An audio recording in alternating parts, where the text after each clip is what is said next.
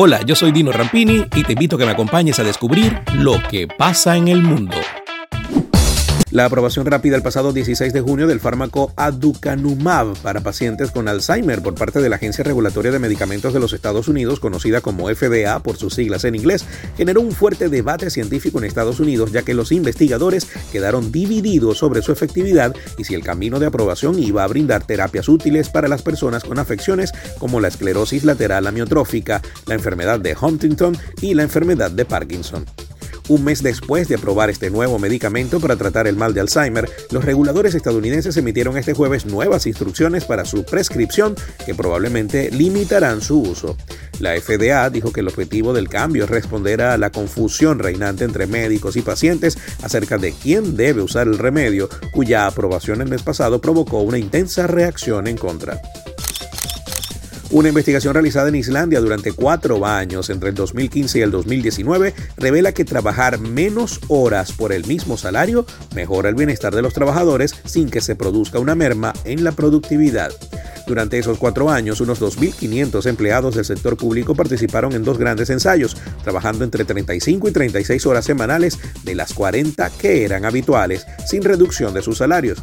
De los ensayos surge que el bienestar de los trabajadores aumentaba drásticamente en una serie de indicadores, desde el estrés percibido y el agotamiento hasta la salud y el equilibrio entre la vida laboral y la personal. Los resultados, publicados por el grupo Autonomy y la organización de investigación Association for Sustainable Democracy, calificados como de un éxito abrumador, muestran que la mayoría de los empleados no tuvieron que hacer más horas extras con reuniones más cortas y supresión de tareas innecesarias, todo lo cual ayudó a los trabajadores a cumplir el nuevo régimen.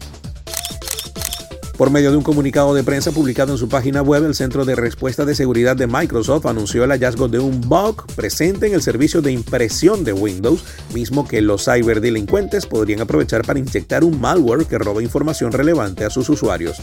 El caso fue registrado por la compañía como CVE 2021-34527 y reporta la vulnerabilidad a la seguridad por medio de una falla conocida como Print Nightmare. Con este pequeño error, los piratas informáticos podrían tomar el control de la computadora por medio del sistema de impresión de esta. Recientemente un postor en Nueva Zelanda gastó casi 20 mil dólares en una planta antes de llevarse a casa. Como informa CNN, la variedad blanca Rapidófora tetrasperma se vendió por aproximadamente 19.300 dólares, lo que la convierte en la planta de interior más cara del mundo y de la historia. La planta Mini Monstera, de apenas nueve hojas, se incluyó en un sitio de subastas neozelandés en junio de este año.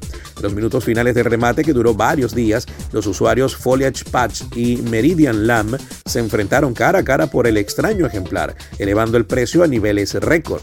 La batalla terminó con Meridian Lamb reclamando el artículo por 27.100 neozelandeses o 19.297 dólares.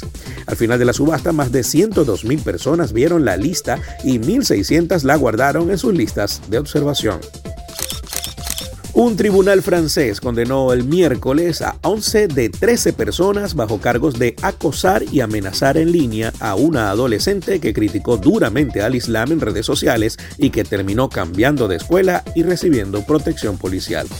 El veredicto fue el primero de este tipo desde que Francia creó un nuevo tribunal en París en enero para procesar delitos en línea, incluidos el acoso y la discriminación. El tribunal condenó a los acusados a penas suspendidas de 4 a 6 meses de prisión y les impuso una multa de 1.770 dólares a cada uno. Hasta acá, las noticias. Esto fue Lo que pasa en el mundo. Lo que pasa en el mundo con Dino Rampini es presentado por Doima International, de Estados Unidos para el mundo, rodamientos industriales y automotrices. Solution Travels, calidad y confort en traslados terrestres en Venezuela y hasta Brasil. Grupo Lorini, conectando el mundo desde el 2002. Farmacia Leo. Si no lo encuentra en Farmacia Leo, no lo busque. Dino Happy Shop, la tienda de la gente feliz.